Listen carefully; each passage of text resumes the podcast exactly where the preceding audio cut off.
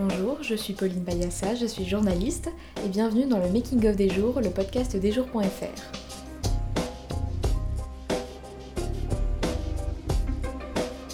Des mouches, une tache de sang, une trace d'ADN, autant d'indices qui permettent aux enquêteurs d'élucider un meurtre.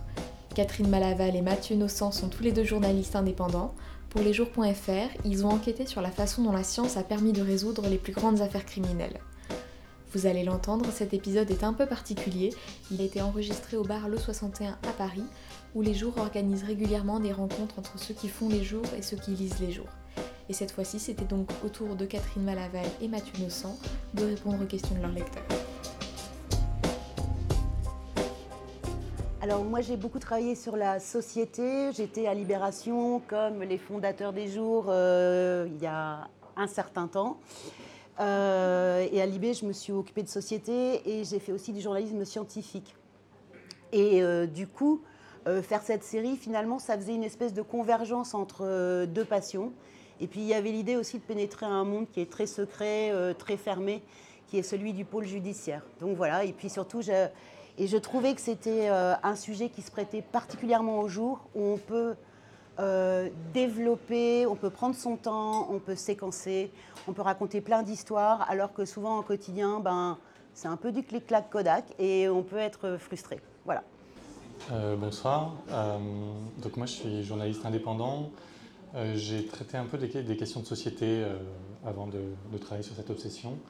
Et j'ai une formation scientifique, donc ça m'intéressait aussi, euh, enfin l'aspect scientifique m'intéressait. Et je trouvais que ça n'avait pas été trop développé, on n'avait pas trop lu trop de choses. Jusque-là, on s'y intéressait un tout petit peu lorsqu'il y avait un fait divers, mais, mais, pas en tant que sujet principal.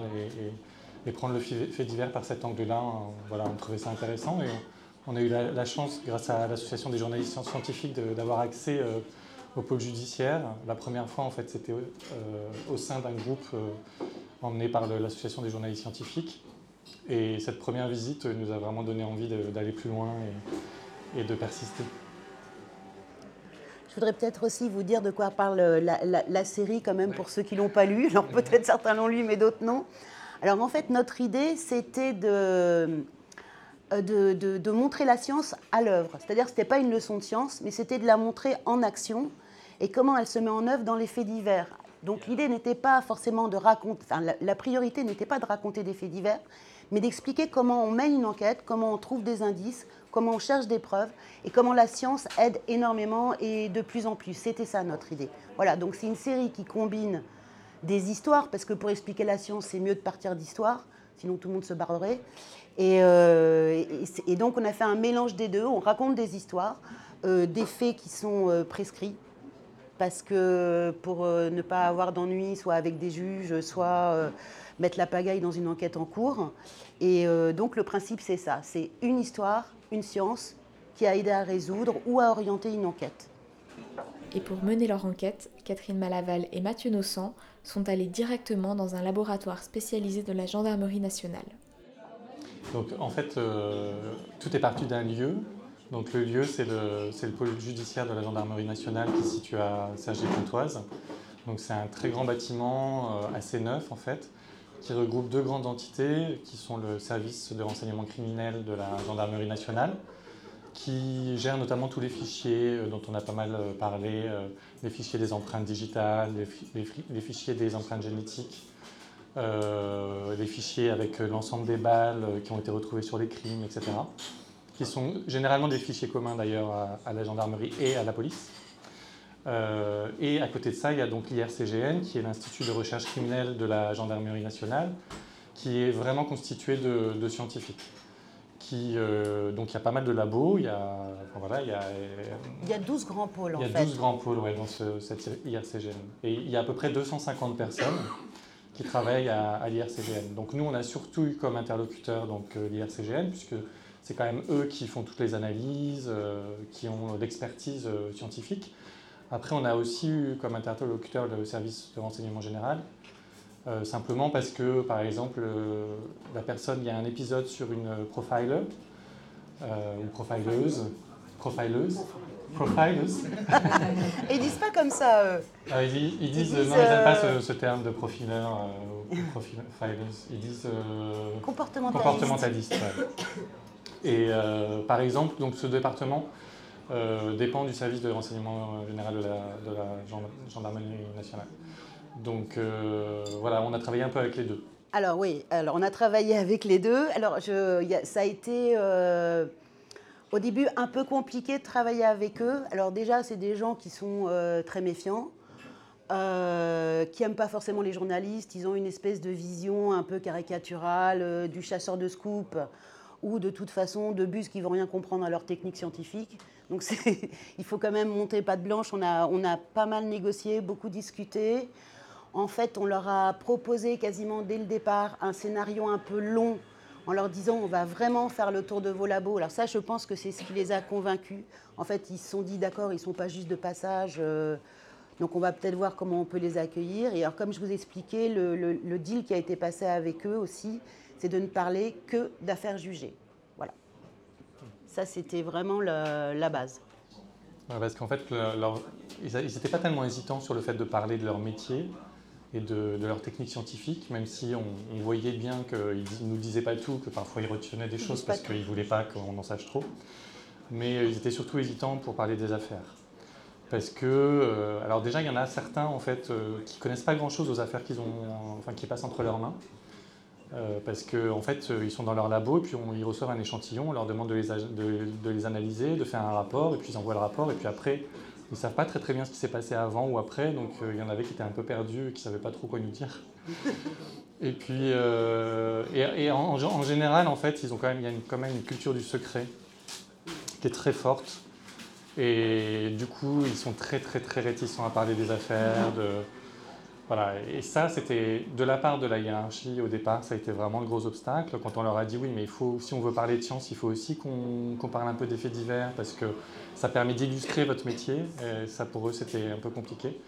À partir du moment où il y a eu le deal de dire bon, on parlera que des affaires jugées euh, parce qu'on ne veut pas interférer sur les jugements en cours, ils ont été un peu plus ouverts. Mais euh, ça a toujours été dans nos rencontres, ça a toujours été la question la plus compliquée. Ça n'a pas été tant euh, de leur faire décrire un peu ce qu'ils faisaient et leur métier et leur technique, mais c'était plus euh, les affaires en tant que telles. À l'Institut de recherche criminelle de la Gendarmerie nationale se côtoient ainsi une multitude de professions. Alors déjà, pour vous présenter ces chercheurs, c'est assez étonnant, parce que alors vraiment, il y a de tous les profils. Alors bien sûr, il y a des généticiens, mais il y a aussi des balisticiens, mais il y a aussi des physiciens, il y a des anthropologues, euh, il y a des entomologistes, il y a des spécialistes des algues. Enfin, c'est vraiment un monde complètement incroyable.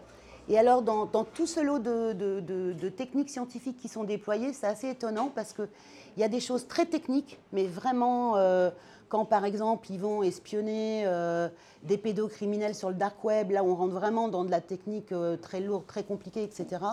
Et alors à côté de ça, paradoxalement, il y a des entomologistes qui regardent des mouches se développer pour dater euh, la mort d'un cadavre.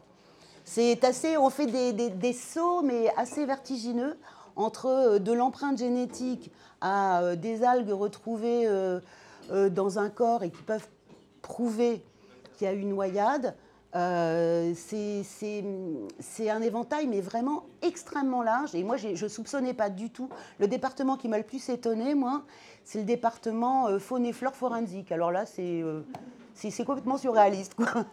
Et pour élucider une affaire, les enquêteurs ont parfois recours à des techniques un peu particulières. Les mouches. Alors, les mouches.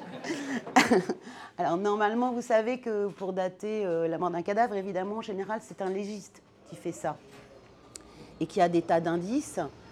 Euh, et puis le problème, c'est que passer euh, quelques jours, c'est plus fiable. Ça marche plus. C'est-à-dire qu'ils peuvent plus euh, dater précisément. Ils peuvent avoir des petits indices, mais ça va pas plus loin. Mais en revanche, c'est là que les entomologistes entrent en scène. En fait, dès qu'un corps meurt, il commence à se décomposer et il commence à y avoir des insectes, des mouches particulièrement, mais pas que. Et euh, en fait, les scientifiques vont faire des, prélèvements et ils vont euh, élever euh, alors, ou les larves ou les, insectes déjà qui récupèrent là-bas. Et en connaissant parfaitement le développement d'un insecte, en fait, on peut remonter dans le temps. Et enfin, ça paraît très simple, mais en fait, c'est très compliqué parce qu'évidemment, il y a plein d'espèces de mouches, donc euh, il faut quand même. Euh, chacune a son développement. Enfin, tout le monde ne devient pas de larve à mouche en deux secondes et c'est chacun son rythme en gros. Et euh, ils ont des collections d'ailleurs absolument incroyables d'insectes dans des, dans des grandes armoires. c'est très impressionnant. Ils travaillent évidemment main dans la main avec le Muséum d'histoire naturelle. Et donc, en fait, ils se basent quasiment sur la nature, sur ce qui se passe au moment de la mort et après pendant longtemps, parce que ça un corps en décomposition. En fait, c'est on, parle d'escouade de la mort, c'est-à-dire qu'il y a plein d'insectes qui vont se succéder. Et là, avec ça, grâce à ça, on peut dater même des mois après. Alors après, quand c'est en années, c'est encore autre chose, c'est des anthropologues, car ils ont aussi des anthropologues. Voilà, moi c'est ce qui m'a complètement étonné. Je ne soupçonnais pas ça. Euh, je, sais, sais pas, moi je peux peut-être parler de, de l'épisode sur le. Qui a été un, épisode un peu compliqué, sur le. Quand, quand euh, ils ont hacké en fait euh, une série de téléphones ah qui avait été mise en place par une société qui était réservée à des criminels, qui étaient des téléphones surprotégés avec un tas de, de systèmes de protection pour que vraiment les conversations soient impossibles à infiltrer. Et puis même qu'une fois qu'on récupère le téléphone. Ouais, alors ça c'est moi j'imaginais pas ça, hein, mais je, bon, je connaissais pas grand chose en téléphonie, mais euh, oui, oui, il y, avait, il y a un, nombre de systèmes incroyables. Ils avaient un code spécial pour rentrer. En fait, ils avaient deux codes PIN, par exemple, pour rentrer dans, soit dans, un, dans le téléphone tel qu'on peut l'utiliser communément, soit dans la version euh, un peu plus dark. Euh, ils avaient un, espèce de code de secours au cas où ils se, faisaient prendre en, flagrant délit, par exemple, où ils, rentraient ce code et ça effaçait tout ce qu'il y avait dans le téléphone. Enfin, un nombre de, systèmes de protection incroyables. Et alors, l'IRCGN, ils n'ont pas été les seuls à travailler là-dessus. D'ailleurs, c'était un travail européen, hein, ce n'était pas simplement en France. Mais euh, c'était assez passionnant d'écouter euh, la personne expliquer un peu comment, comment il s'y était pris. Euh, et moi, j'imaginais pas, moi je pensais qu'on injectait un malware, ce que je peux dire avec l'accent anglais Oui euh, Et je pensais qu'après, ben, voilà, c'était fini. Et en fait, il m'expliquait que pendant trois mois, ils ont essayé de, de parer à toutes les, toutes les ripostes du développeur. Euh, au départ, ils, ont, ils m'expliquaient qu'ils avaient essayé de faire un peu amateur pour, pour pas qu'ils soupçonnent que ce soit une institution qui était derrière euh, l'attaque et qui pense que c'était juste un espèce de, de, de, hacker euh, amateur et qu'il n'y avait pas grand danger. Et en fait, ce qui était très intéressant, c'est que quand même, ils ont réussi pendant deux mois, et ils étaient très étonnés que ça ait marché pendant deux mois, à avoir une vue complète de tous les, messages échangés par, euh, par les criminels qui avaient acquis ce téléphone. Ce qui est une source extraordinaire. C'était 120 millions, je crois. Ouais, c'est à peu près ça, ouais. c'est 120 millions euh, de messages. De... Et hyper explicite parce qu'évidemment, à partir du moment où les criminels étaient persuadés que personne ne pouvait euh, avoir accès à leurs conversations, ils n'y allaient pas, euh, ils n'utilisaient pas des codes, quoi. Donc ils disaient je vais aller buter, machin, tout ça, quoi. Donc ça, j'ai trouvé ça assez impressionnant. Après, c'était un peu compliqué parce que c'était très touchy pour la gendarmerie.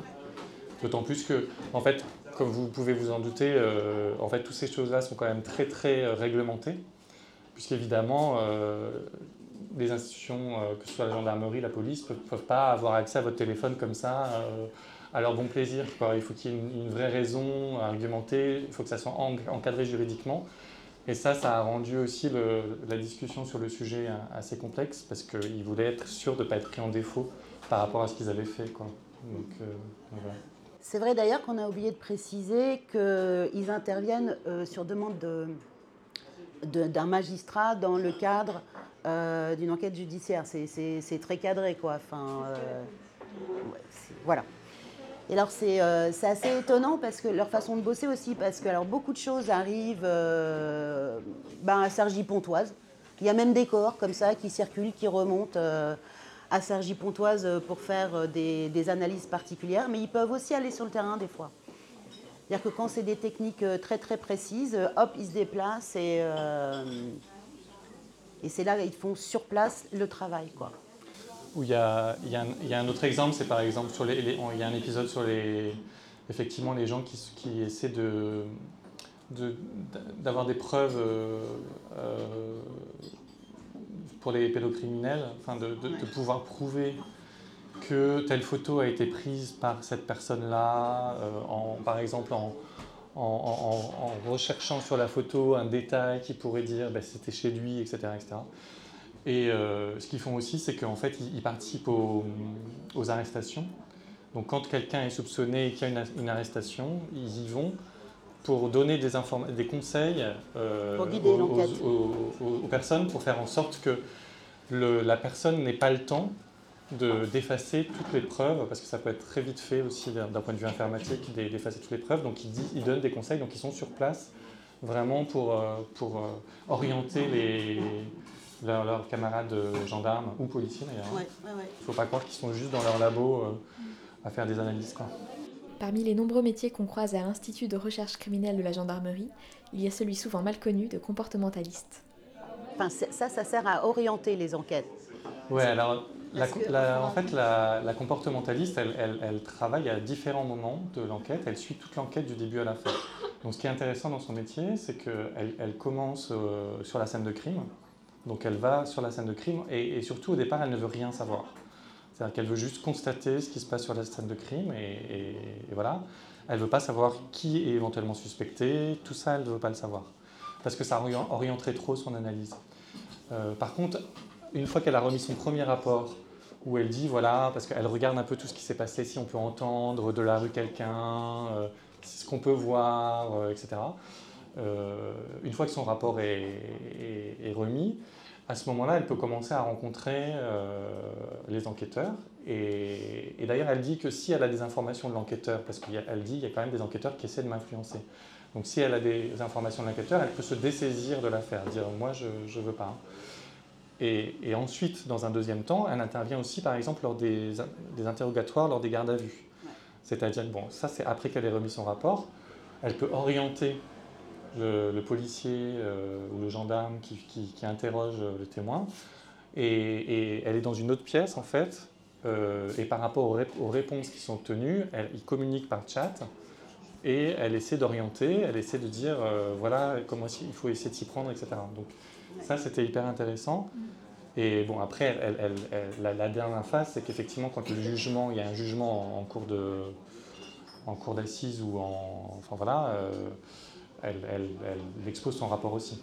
donc elle, intervient de, la scène de crime jusqu'au jugement final. Là, en fait, elle avait pris comme exemple un fait divers où euh, c'était un, alors, un mari qui enfin, appelle les secours en disant qu'il est arrivé chez lui, qu'il y a un cambrioleur qui a cambriolé son, appartement et qui s'est attaqué à sa femme euh, et qu'il a retrouvé en arrivant chez lui sa femme euh, ensanglanté, et voilà. Et en fait, euh, ce qui était intéressant, c'est que elle dit j'ai enfin, écouté notamment l'appel du mari au service d'urgence qui avait été enregistré, et elle, elle note en quoi euh, cet appel ne correspond pas à la version qui est donnée par le mari, c'est-à-dire la version du cambriolage et je suis arrivé et j'ai vu ma femme, et etc. Elle dit notamment, euh, la première chose dont il parle dans son appel, c'est j'ai été cambriolé. Et quand on arrive, qu'on a sa femme en sang, on ne parle pas d'abord du cambriolage. On parle pas d'abord du cambriolage. D'autant plus qu'il dit, c'était, alors il y avait, euh, il y avait pas, et c'était j'ai été cambriolé. C'était pas nous avons été cambriolés. Et euh, en plus, c'était un cambriolage où il n'y avait pas eu grand chose qui avait été volé, donc, donc voilà, c'est un, des premiers indices. Il n'y avait pas que ça, hein, il y avait, d'autres indices qui l'ont, orienté aussi. Alors c'est ça qui était étonnant, c'est qu'en fait, euh, parce qu'évidemment les, enquêteurs ont eu accès aussi à cet enregistrement, et l'enquêteur qu'on a eu, hein, euh, qui était sur l'affaire, nous a dit, ben moi, euh, j'avais pas, pour moi c'était, plausible, quoi. enfin, en tout cas, l'enregistrement n'a pas alerté sur le fait que c'était vraiment du n'importe quoi, quoi. Et elle, si, parce qu'elle a une formation spécifique et particulière, et ce qu'elle explique aussi, c'est que c'est un métier quand même qui est pas très bien vu de la part des, des, gendarmes. Euh, alors là, elle était tombée sur quelqu'un qui, était particulièrement intéressé par, euh, par le, cette, cette euh, réceptif par cette science. Et donc qui a fait appel à elle à un moment donné. Et il dit lui-même, l'enquêteur, qu'en fait il a dû convaincre dans son service que ça valait le coup et que ça avait un intérêt. Mais que c'était encore un métier qui n'était pas très bien vu. Et d'ailleurs, elle, s'énerve contre les, experts qu'on voit à la télé, parce qu'on en voit quand même pas mal à la télé, des experts sur des profilers, etc. Et qui dit qu'ils font beaucoup de mal euh, parce que, parce que du coup, et aussi les séries télé, euh, parce qu'effectivement, dans les gendarmeries, c'est ça qu'ils ont en tête et ils trouvent ça grotesque. Euh, donc pour elle, c'est compliqué. ça l'énerve beaucoup. Je pense que si la, la, réticence, elle vient du fait que euh, les comportementalistes n'apportent pas de preuves. Ils orientent. Et donc forcément, ben, ils sont un peu moins bien considérés, ce qui est idiot, parce que orienter une enquête, c'est fondamental. Enfin, ouvrir une porte ou la fermer, euh, ça permet d'avancer. Quoi. Ouais. Mais c'est comme ça. C'est une science molle. C'est une science molle. C'est vrai qu'ils préfèrent l'ADN, ça, c'est clair. gros engouement sur l'ADN. C'est ben c'est un des, plus gros labos, effectivement, euh, l'ADN. Euh, c'est considéré euh, par beaucoup comme la reine des preuves. Il y a même des enquêteurs qui en sont à un point où s'ils ne trouvent pas d'ADN, ils ont l'impression qu'ils vont jamais résoudre une enquête, ce qui n'est pas vrai. Ce, qui fait, ce qui agace parmi ceux qui ne sont pas des grands fans de l'ADN. En fait, il y a un peu pour identifier, il y a deux grandes façons, on va dire. Euh, il y a l'ADN qui est la chose la plus moderne, entre guillemets, et puis il y a les empreintes digitales. En fait, ce n'est pas en concurrence, mais c'est que une, dans certaines affaires, on retrouve de l'ADN, et dans d'autres, on peut retrouver des empreintes digitales. Et c'est vrai que les deux sont quand même des méthodes euh, extrêmement fiables. Quoi. L'ADN, c'est d'ailleurs un peu la piste de demain. Enfin, c'est euh, là-dessus qu'ils mettent euh, des, très gros moyens. Il y a eu des développements euh, récents euh, avec ce qu'on appelle, ce, qui fait, ce qui a fait encore parler cette année, c'est l'ADN euh, en parentèle. Avant, quand on cherchait un suspect, on cherchait. alors, on récupère une trace d'ADN, on interroge le fichier des empreintes ADN. Alors dans ce fichier, il y a tous les gens qui ont été, qui ont été dans une procédure judiciaire, c'est pas n'importe qui. Nous, normalement, on n'a pas nos empreintes là-dedans. Euh, et ils comparent. Et, comme, et, alors, quand ils, disent ça match, ça veut dire que la trace qu'ils ont trouvée sur une scène de crime euh, correspond à ce qu'ils ont dans leur fichier. Dans leur fichier, il y a un nom et c'est assez. Enfin, ils peuvent remonter euh, comme ça jusqu'à l'identité du criminel. Ça, c'est ce qu'on faisait avant. Maintenant, des fois, il, il se trouve qu'il peut s'avérer que la personne n'est pas dans le fichier. Et là, c'est la galère parce qu'ils ont un morceau d'ADN, mais ils ne savent pas du tout à qui c'est, donc ils peuvent rien en faire en fait. Et ils vont chercher, dans ce cas, sur la moitié de l'ADN seulement. Ils vont chercher en gros un père, une mère ou des descendants.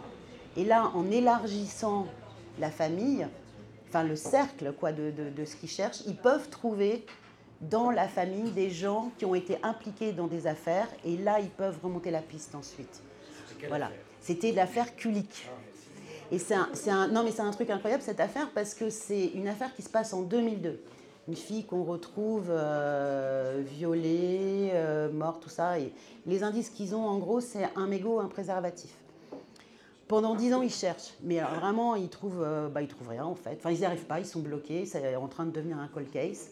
Et c'est un chercheur français s'inspirant de ce qui a été fait en Grande-Bretagne et aux États-Unis qui se dit ah ben moi je vais tenter de rechercher que sur la moitié de l'ADN. Enfin, je vais pas faire, euh, genre, veux, tant pis pour le 100%, je fais autrement. Il fait autrement, donc dix ans plus tard, et là, en fait, de façon incroyable, il est tombé sur le père, parce que le père, lui, avait commis euh, des délits, il, avait, il était fiché. Alors, il, il, va voir le père, il l'interroge, etc.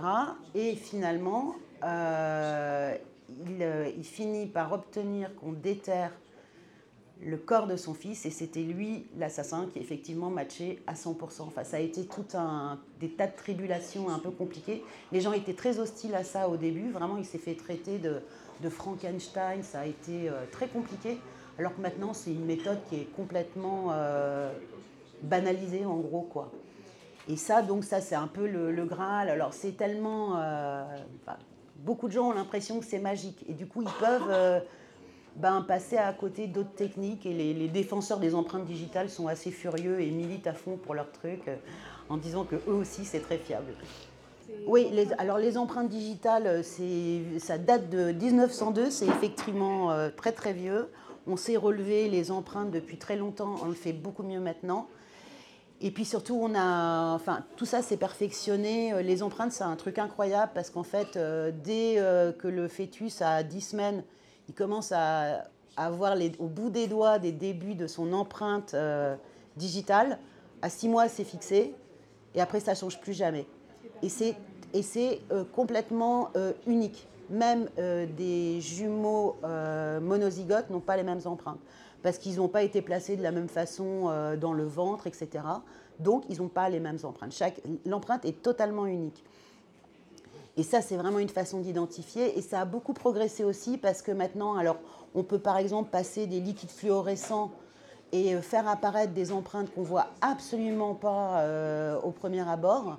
Et puis il y a quand même un truc où même si les criminels euh, sont très malins, on peut retrouver des empreintes quand même dans du sang séché, dans des, dans des tas de trucs quoi. Et on sait très bien les interpréter maintenant. là, ça a progressé.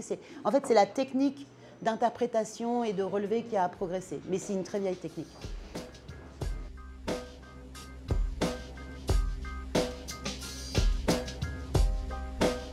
La science du crime est disponible sur lesjours.fr. Vous pouvez aussi nous retrouver sur Instagram, Facebook et Twitter lesjours.fr ou nous écrire à contact.lesjours.fr. N'hésitez pas à nous suivre sur les réseaux sociaux pour être tenu au courant de toutes les rencontres à venir avec les journalistes des jours. Et on se retrouve très vite pour un nouvel épisode.